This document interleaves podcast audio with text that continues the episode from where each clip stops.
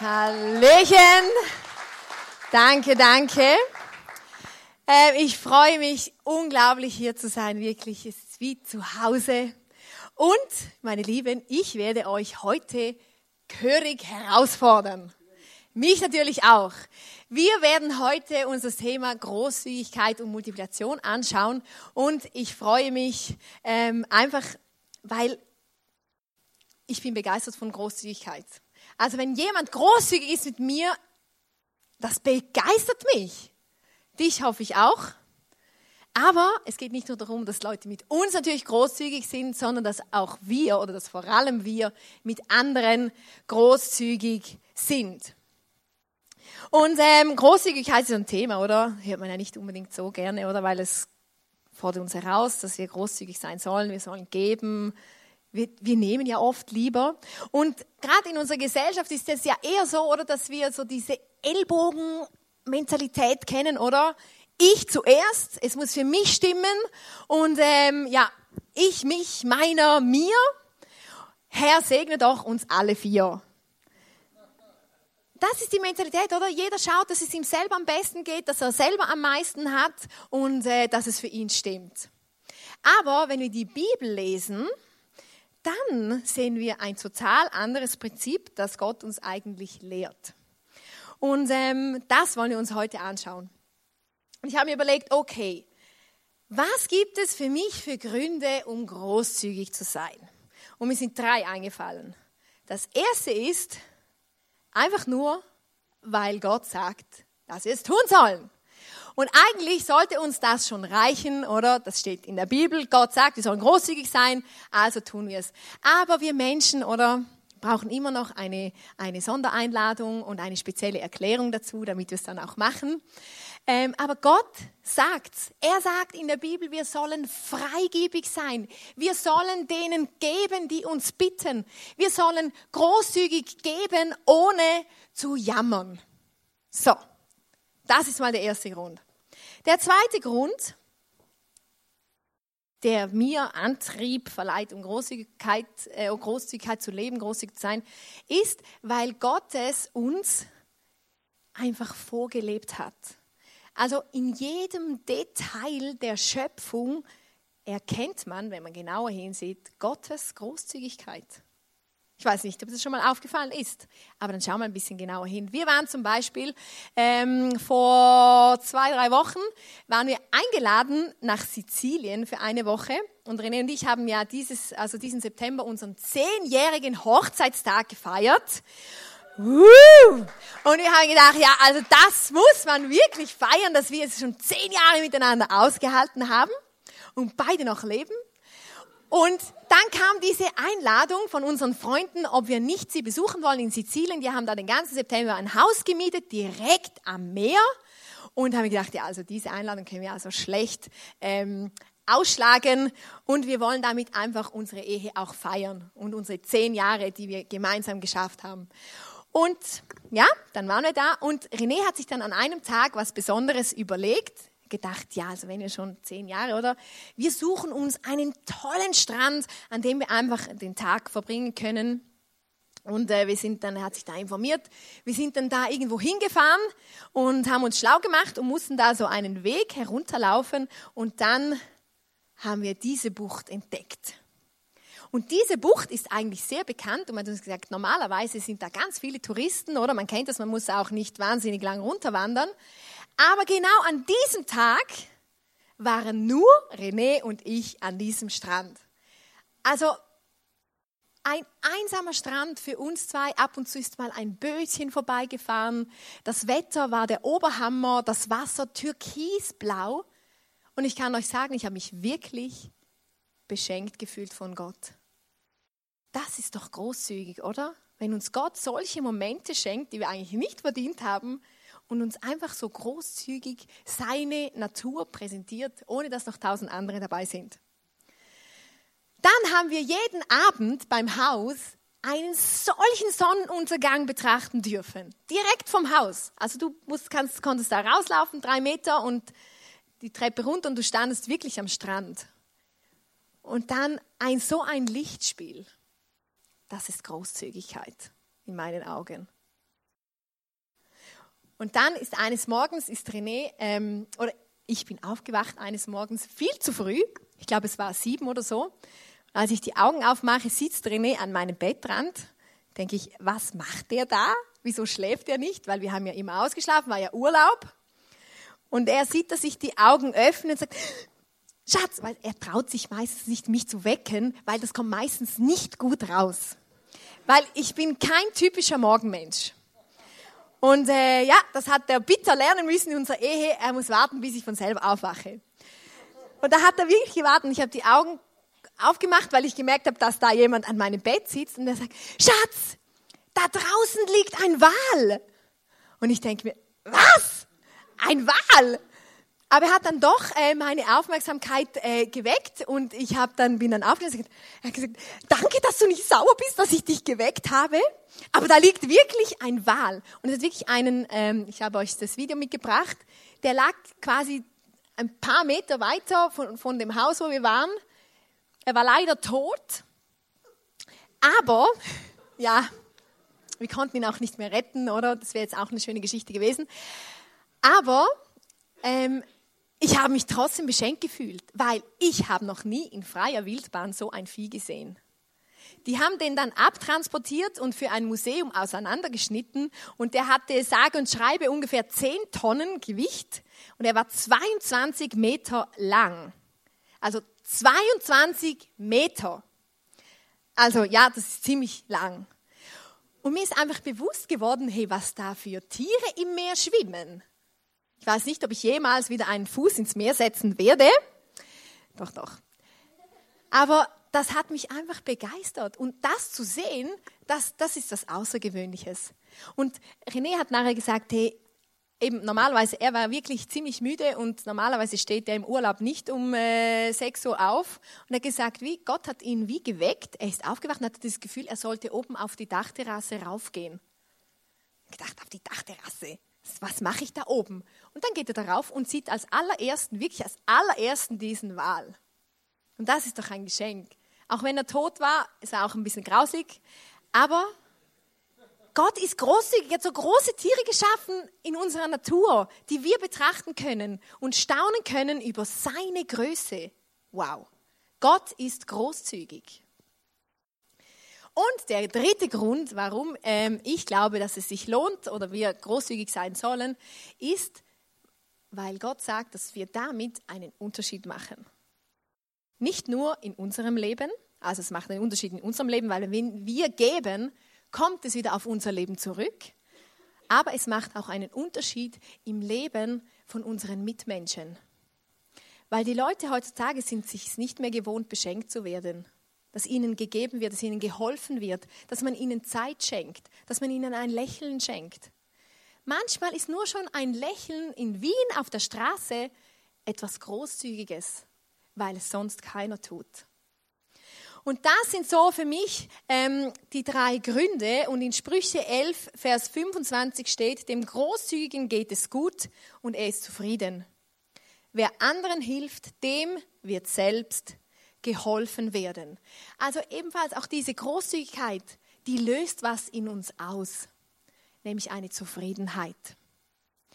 Ich weiß nicht, ob du schon mal die leuchtenden Augen gesehen hast, wenn du jemandem was geschenkt hast, was er sich vielleicht selber nicht leisten kann. Wenn du das noch nie gesehen hast, dann wird es Zeit, dass du das mal tust. Weil das ist etwas so Tolles, das dich viel mehr beglückt, als wenn du selber was bekommst. Ich verspreche es dir.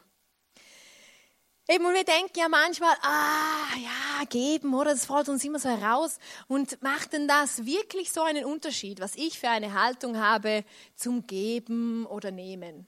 Macht das einen Unterschied? Und ich möchte euch mitnehmen und in der Bibel mit euch zwei Personen anschauen, wo wir einfach sehen, was für einen gravierenden Unterschied diese Haltung hat oder macht in ihrem Leben. In Johannes 12, Vers 3 bis 5 ähm, steht, also ich muss auch noch sagen, was das für eine Situation war. Also Jesus saß da mit seinen Jüngern bei jemandem zu Hause und dann kam Maria. Und was Maria gemacht hat, lese ich euch jetzt vor. Da nahm Maria ein zwölf Unzen fassendes Fläschchen mit kostbarem Nardenöl, salbte Jesus damit salbte Jesus mit dem Öl die Füße und trocknete sie mit ihrem Haar. Der Duft des Öls erfüllte das ganze Haus. Da sagte Judas Ischariot, einer seiner Jünger, der, der ihn später verriet, dieses Parfüm war ein kleines Vermögen wert. Man hätte es verkaufen und das Geld den Armen geben sollen. Wenn wir das so lesen, denken wir, ah ja, die hatten ja beide was großzügig an sich, oder? Maria, dass sie da mit diesem Öl gekommen ist und äh, Jesus die Füße gesalbt hat, ja, gut gemeint, oder? Bisschen Füße eincremen. Und der Judas, oder, der gesehen hat, ja, das war ein Öl, das war eigentlich relativ kostbar. Ja, das hätte man verkaufen können und den Armen das Geld spenden. Aber wenn wir genauer hinsehen, dann sehen wir zwei völlig unterschiedliche Herzenshaltungen. Schauen wir uns zuerst die Maria an. Dieses Fläschchen mit diesem Öl drin, ich habe da mich ein bisschen schlau gemacht. Äh, das war ein Alabasterfläschchen mit Nardenöl. Jetzt denkst du, ja, Öl, oder braucht man für Salatdressing oder ein bisschen Badeöl. Ja, ist nichts Besonderes in der heutigen Zeit. Ich glaube zwar, wenn wir es nicht hätten, dann würde es uns schon fehlen, aber hm, es ist nicht so unbedingt gerade ein Ferrari oder Lamborghini. Aber zu dieser Zeit Erstens mal war dieses Fläschchen, dieses Alabaster-Dings, war etwas Besonderes. Alabaster ist eine Gipsart, die aber Ähnlichkeit hat mit Marmor.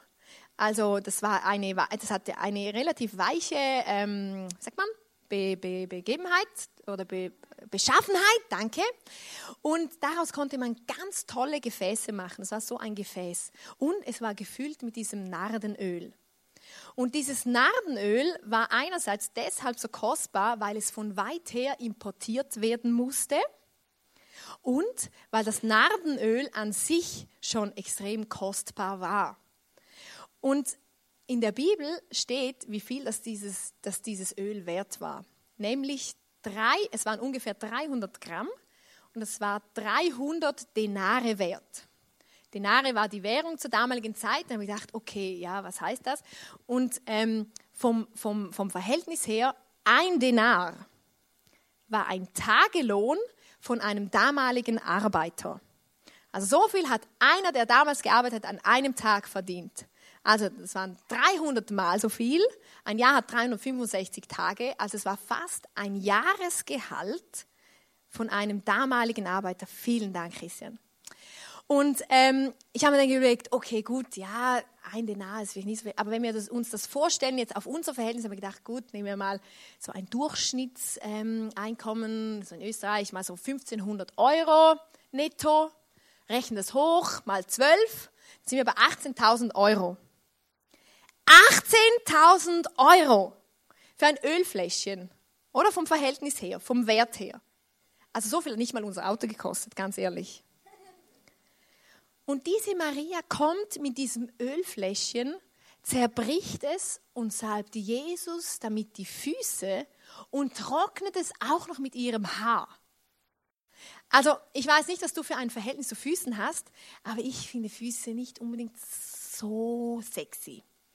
Und gerade damals, oder, da hatten sie noch keine tollen geschlossenen Schuhe, da sind sie, waren sie viel mit Sandalen unterwegs. Das heißt, die Füße waren schmutzig vom Dreck der Straße. Und sie kommt und salbt diesem Jesus die Füße mit diesem unglaublich kostbaren, teuren Öl. Wahrscheinlich war es ihr ganzes Hab und Gut. Und sie hat das hingegeben. Und das Tolle dabei ist, ich weiß nicht, ob ihr das bewusst war oder nicht, sie hat eigentlich Jesus gesalbt für seinen Tod am Kreuz. Damals hat man Könige gesalbt, man hat sich gesalbt für Körperhygiene, aber man hat auch Tote gesalbt. Und als Judas protestiert hat, hat Jesus zu ihr gesagt, äh, im Johannes 12, Vers 7, lass sie. Sie hat es als Vorbereitung für mein Begräbnis getan. Und wenn wir uns diese Tragweite mal überlegen, also sie hat Jesus für sein Begräbnis, für seinen Tod am Kreuz gesalbt vorbereitet. Ihre Großzügigkeit hat etwas dazu beigetragen, dass Jesus am Kreuz für unsere Sünden gestorben ist. Wo wir, wo du und ich heute noch von diesem Geschenk und von dieser Großzügigkeit auch von Jesus profitieren. weil er für deine und meine Versagen ans Kreuz gegangen ist. Und ihre Großzügigkeit hat ihn darauf vorbereitet. Wow, was für ein Unterschied hat ihre Haltung gemacht, dass sie bereit war, das herzugeben für diesen Jesus. Das ist mal das eine. Diese Herzenshaltung von alles hingeben, selbstlos und sich vielleicht nicht mal bewusst etwas ausgelöst zu haben oder zu etwas dazu beigetragen haben, was äh, eines der allergrößten Ereignisse in der, in, in, in der Geschichte unserer Menschheit. Der Tod von Jesus am Kreuz und seine Auferstehung. Und dann ähm, haben wir auch gelesen, oder, dass dieser Judas gesagt hat, ja was, dieses Öl, oder das hätte man nicht dem einfach über die Füße schütten sollen. Wir hätten es verkaufen können und diese 18.000 Euro für die Armen spenden. Oder im ersten Moment denkst du, ja, das ist eigentlich, klingt, klingt ähm, großzügig, klingt logisch, klingt weitdenkend.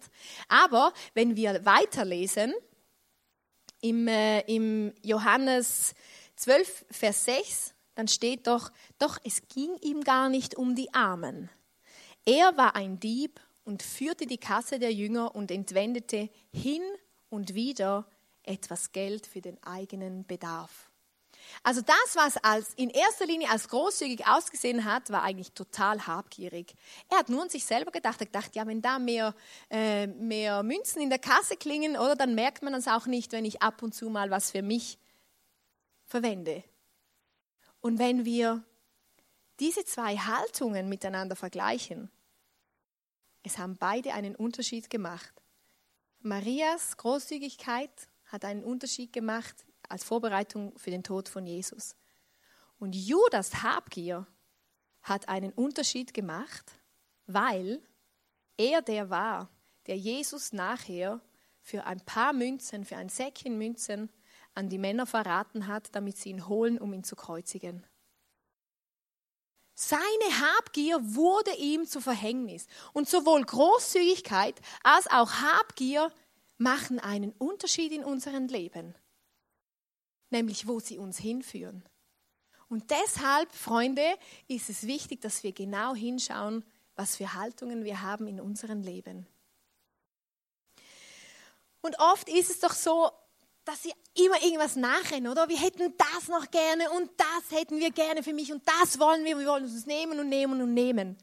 Und ich habe euch einen kurzen Video mitgebracht, es ist mega lustig, wo das hinführen kann. Thank you.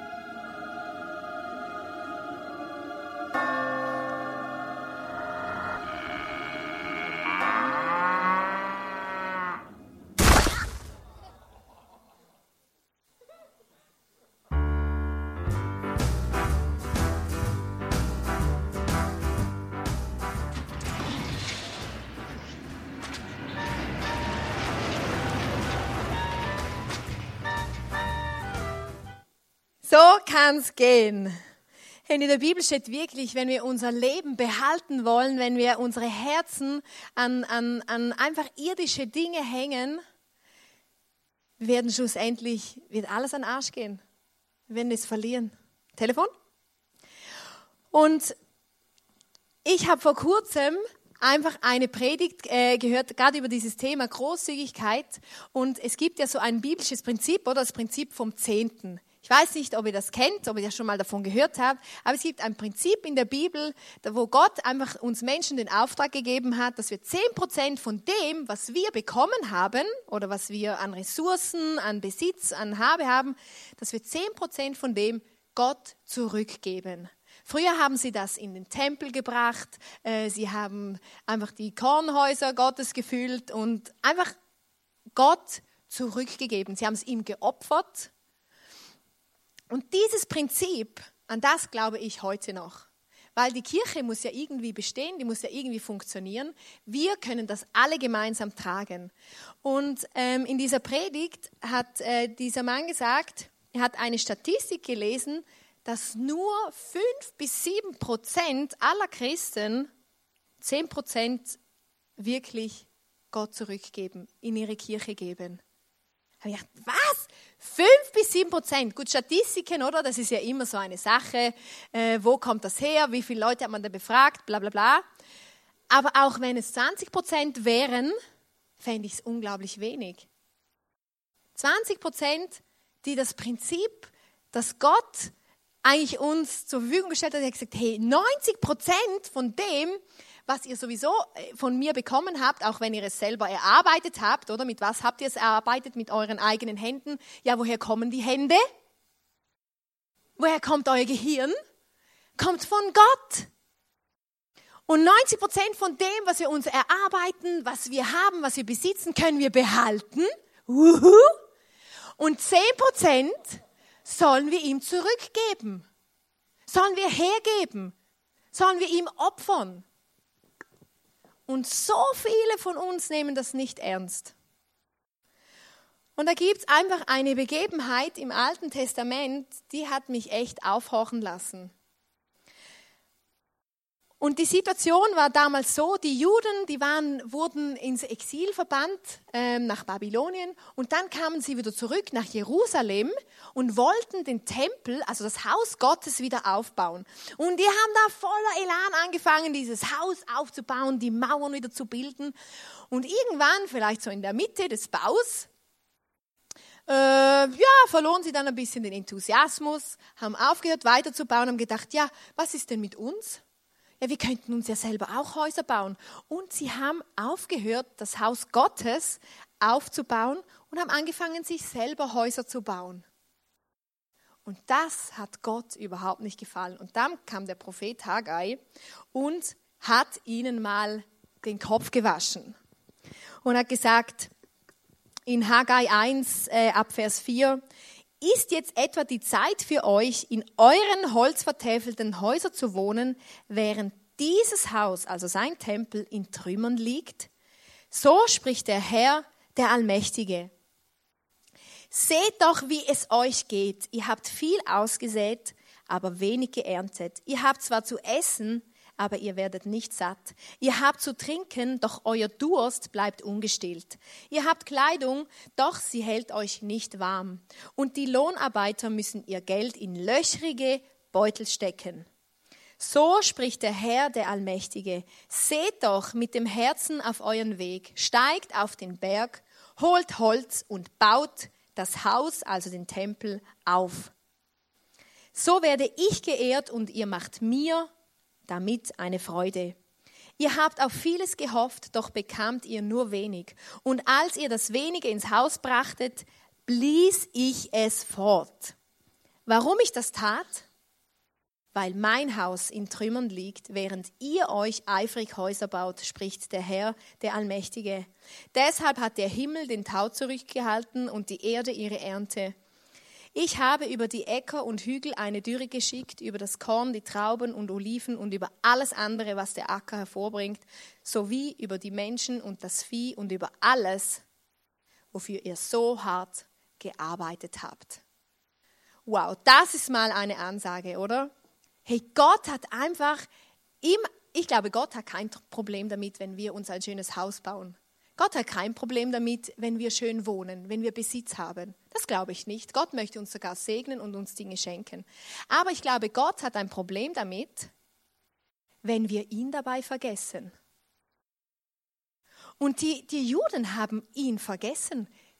Die haben einfach das Haus brach liegen lassen, den Tempel, wo Gott, wo sie eigentlich darin Gott angebetet haben, wo, wo Gottes Gegenwart jeweils war, wo sie von ihm gehört haben, wo sie gelernt haben über, über die Schrift, haben sie einfach liegen lassen und haben sich selber ihre Häuser aufgebaut. Und ich glaube, es ist ein gutes Bild für die heutige Zeit, wo wir uns selber hinterfragen müssen. Hey, wir alle oder wir wohnen, wir haben ein Dach über dem Kopf. Wir haben ein Flatscreen zu Hause. Die meisten von uns haben immer wieder die neueste Skiausrüstung, ähm, äh, keine Ahnung, die neuesten Snowboardhosen, was auch immer. Wir fahren tolle Autos. Uns geht es gut in Europa. Stimmt's? Uns geht es gut. Aber warum haben dann die Kirchen oft nicht genug Geld? Warum? Ich glaube, ich weiß warum weil uns unser eigenes Haus, unser eigener Besitz oft wichtiger ist als das Haus Gottes. Und meine Lieben, ich glaube, dieses Prinzip müssen wir uns wieder zu Herzen nehmen, weil wir die Multiplikation dahinter verstehen müssen. Wenn wir gehorsam sind und Gott geben, kommt es zurück auf unser Leben. Wenn wir in unsere Kirche geben, dort, wo wir Sonntag für Sonntag hingeben, wo wir Nahrung bekommen, wo wir Gottes Wort hören, wo wir Beziehungen haben, wo unsere Familie ist, wenn dort auch genug vorhanden ist, dann ist das die Möglichkeit für noch so viel mehr Menschen, diesen Jesus einfach kennenzulernen, mit diesem Gott wieder in Beziehung zu kommen auf die Art und Weise, wie das jede Kirche in ihrer Art einfach macht. Und da möchte ich euch echt herausfordern. Hinterfrag mal deine Haltung gegenüber Gott, was dein Geld anbelangt, was dein Besitz anbelangt. Und in Sprüche 11, Vers 24 steht, wer großzügig gibt, wird dabei immer reicher. Wer aber sparsamer ist, als er sein sollte, wird immer ärmer dabei. Oder und wir denken uns ja manchmal, ja Gott sieht eh nicht, was ich, wie ich mit meinem Geld umgehe.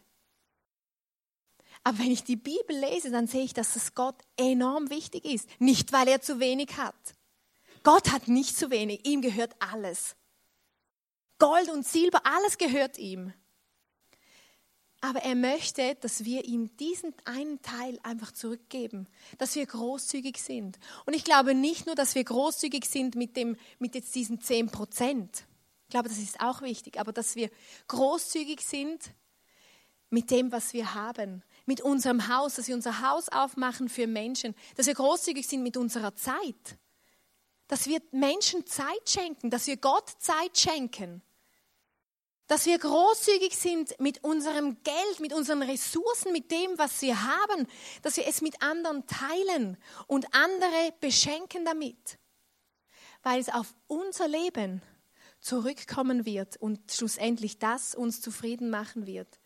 Und ich glaube nicht, es kommt nicht auf die, auf die Höhe des Betrags oder, oder auf die, ähm, keine Ahnung, auf die, die Tragweite des, was du gibst, drauf an. Wir waren vor acht Jahren waren wir in der Mongolei. Äh, wir haben da damals den René Fixel besucht, der war da Missionar und wir sind da in eine Wüstenstadt gefahren und haben äh, Pastoren besucht und sie unterstützt. Einfach indem, dass wir mit ihnen auf die Straße gegangen sind, Menschen von Jesus erzählt haben und solche äh, biblischen Kurse gemacht haben. Und wir kamen da als Gäste und die haben wirklich also in so einfachen Verhältnissen gelebt, das, das, das können wir uns hier gar nicht vorstellen. Die haben auf dem Feuer gekocht. Die haben Wasser beim Wasserhaus holen müssen. Also jeden Tag mussten wir zum Wasserhaus gehen, Kanister füllen, das Wasser zum Haus bringen, dass wir frisches Wasser hatten. Die hatten Plumpsklos, also so zwei Holzhütchen. Wenn du da reingingst, dann waren da genau zwei Bretter am Boden, da musstest du dich draufstellen und ja nicht dazwischen treten. Musstest du die Tür irgendwie halten und da dein Geschäft verrichten. Gestunken, wie kannst du dir nicht vorstellen? Geschlafen haben die meisten am Boden, aber die Pastoren von dieser, von, von dieser Kirche da, die hatten ein Bett. Und die haben darauf bestanden, dass René und ich in ihrem Bett schlafen und sie während dieser Zeit am Boden schlafen. Und jetzt denkst du dir vielleicht, wow, krass. Hey, aber ich kann dir sagen, was die für ein Bett haben. Ihr Bett war einfach eine Holzplatte mit so viel, so viel Schaumstoff drauf. Das war ihr Bett. Also wenn du so eine dicke Matratze hast und heute Nacht darauf schlafen kannst, kannst du dich glücklich schätzen. Aber um was es mir geht, ist, das war nicht viel. Das war kein Luxusbett. Aber es hat mein Herz tief, tief, tief berührt. Und sie haben darauf bestanden, dass wir in diesem Bett schlafen dürfen. Und sie haben sich an dem, am Boden gelegt. Das ist so großzügig. Versteht ihr, was ich meine? Und diese Großzügigkeit hat wiederum mein Herz berührt und mich motiviert, großzügig zu sein mit dem, was ich habe, auch wenn es nicht viel ist. Und das finde ich das Tolle an diesen 10 Prozent, oder? 10 Prozent. Es ist ja oft so, oder wenn wir von 10 Euro 10 Prozent geben sollen, dann ist es 1 Euro. 1 Euro fällt uns nicht schwer. Aber wenn wir dann 10.000 Euro haben und 1.000 davon geben sollen, was eigentlich genau das gleiche Verhältnis ist, oder? Dann ist es schon 1000 Euro. Aber wir vergessen, dass wir die anderen 9000 zur Verfügung haben. Steht ihr, was ich meine? Und das begeistert mich eigentlich. Es ist immer gleich viel. Es ist immer dasselbe Verhältnis, egal wie viel wir haben. Und das begeistert mich an Gott. Er macht es für jeden möglich. Für jeden. Und ein Zitat sagt, hey, viele suchen das Glück im Nehmen. Dabei liegt es im Geben.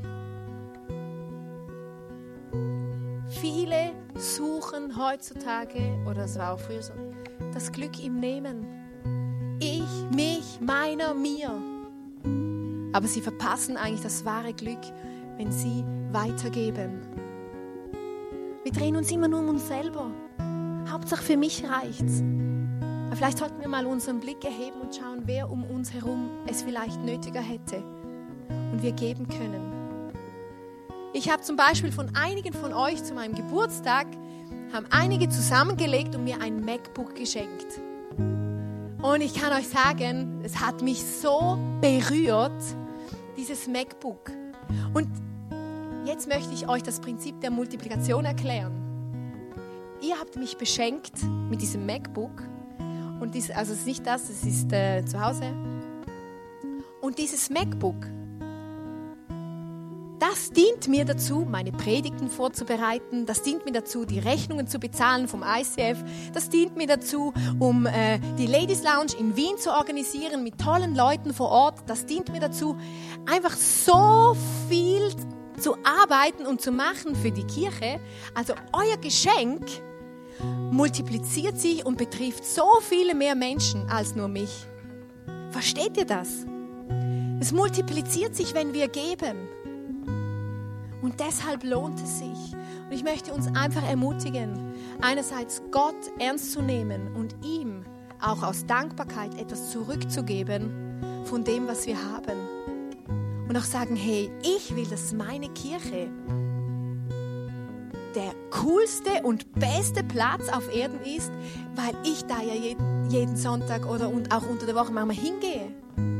Weil ich da meine Freunde mitbringen will, die Jesus nicht kennen ich will, dass es, dass es, dass es schön ist, dass es genug hat, weil es Gott widerspiegelt und nicht ärmlich da, daherkommt wie sonst nicht was. Und zu Hause haben wir die tollsten Dinge. Das heißt nicht, dass du nichts haben darfst zu Hause. Wirklich, versteht mich nicht falsch. Aber ich möchte uns ermutigen, Gott in dem ernst zu nehmen und ihm einfach was zurückzugeben und der Kirche was zurückzugeben. Weil das ist deine Familie, das ist der Ort, wo du Gott erleben kannst, mit all den wunderbaren Menschen, die hier sind. Hey, wenn du Schulden hast, dann schau, dass du so schnell wie möglich aus diesen Schulden herauskommst. Damit meine ich jetzt nicht, wenn du einen Kredit auf ein Haus laufen hast, sondern wenn du jemandem irgendwie Geld schuldest, dann schau, dass du aus diesen roten Zahlen rauskommst und schwarze schreibst, weil aus dem Schwarzen raus kannst du wieder weitergeben und dann kommt es wieder auf dein Leben zurück. Und gib nicht, um zu manipulieren. Oder manchmal sind wir ja versucht, jemandem etwas zu geben, weil wir uns dann etwas erwarten. Aber das ist nicht das, was Gott meint. Oder manchmal geben wir auch in die Kirche, weil wir uns was erwarten. Sicher, wir dürfen was erwarten, weil Gott sagt, es kommt auf unser Leben zurück. Aber dieses Manipulative, ich gebe dieser Person, weil ich erwarte, dass sie irgendwas Bestimmtes für mich tut. Hey, wenn du gibst, dann gib von ganzem Herzen und mit reinem Herzen. Und ich weiß, das ist herausfordernd. Aber was mich an Gott einfach so begeistert, wenn er uns herausfordert, dann macht das, um uns weiterzubringen, weil wenn wir nicht herausgefordert sind, kommen wir auch keinen Schritt weiter in unserem Leben. Und auf der anderen Seite gibt er uns immer auch die Möglichkeit, diese Herausforderung zu bestehen. Er ist uns in allem vorausgegangen. Hey, Jesus war großzügig mit unseren Fehlern, mit unserem Versagen. Er ist für dich und für mich am Kreuz gestorben. Lasst uns auch großzügig sein mit den Fehlern von unseren Mitmenschen.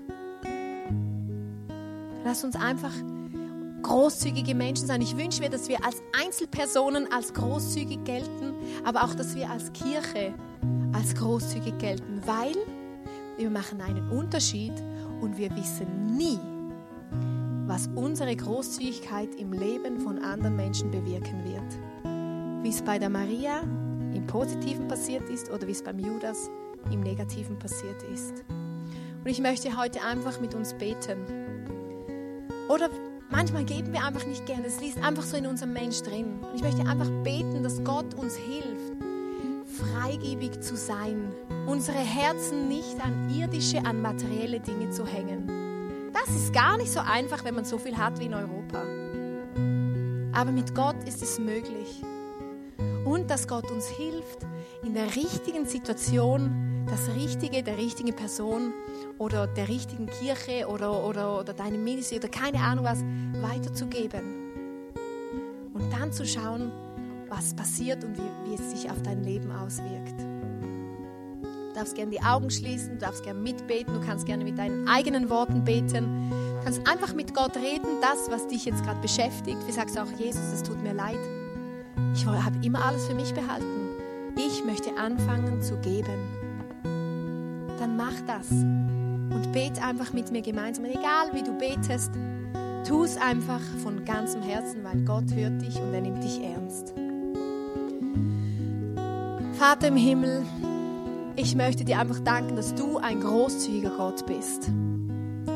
Die ganze Natur, unser Körper, alles ist so unglaublich, einfach so unglaublich krass und so großzügig von deiner Seite ich danke dir, dass du uns einfach Großzügigkeit vorgelebt hast. Du hast deinen Sohn gegeben für uns, der für uns am Kreuz gestorben ist. Lass uns diese Tragweite bewusst werden, was das bedeutet für unsere Leben. Jesus, und ich bitte dich, wo wir einfach oft egoistische, habgierige Menschen sind, dass du uns da rausholst. Dass du uns hilfst, einfach zu geben. Nicht nur um uns, für uns selber zu schauen, sondern dir deinen Teil zurückzugeben, den du von uns eigentlich forderst. Aus Dankbarkeit, dass du uns die 90 Prozent lässt, aber auch zu geben unseren Mitmenschen, weil wir nie wissen, was für einen Unterschied es macht in der heutigen Welt, wo niemand mehr so gerne gibt. Ich bitte dich, dass du uns hilfst, uns, uns immer wieder daran erinnerst, einfach großzügig zu sein mit unserer Zeit, mit unserer Liebe, mit unserem Haus, mit unserer Habe, mit unseren Ressourcen, Begabungen, Talenten. Hilf uns dabei, Jesus. Und verändere unsere Herzenshaltungen, wo sie nicht stimmen. Danke, dass du uns liebst und dass du uns mit uns diesen Weg immer wieder gehst und dass du immer wieder eine Lösung für uns bereit hast.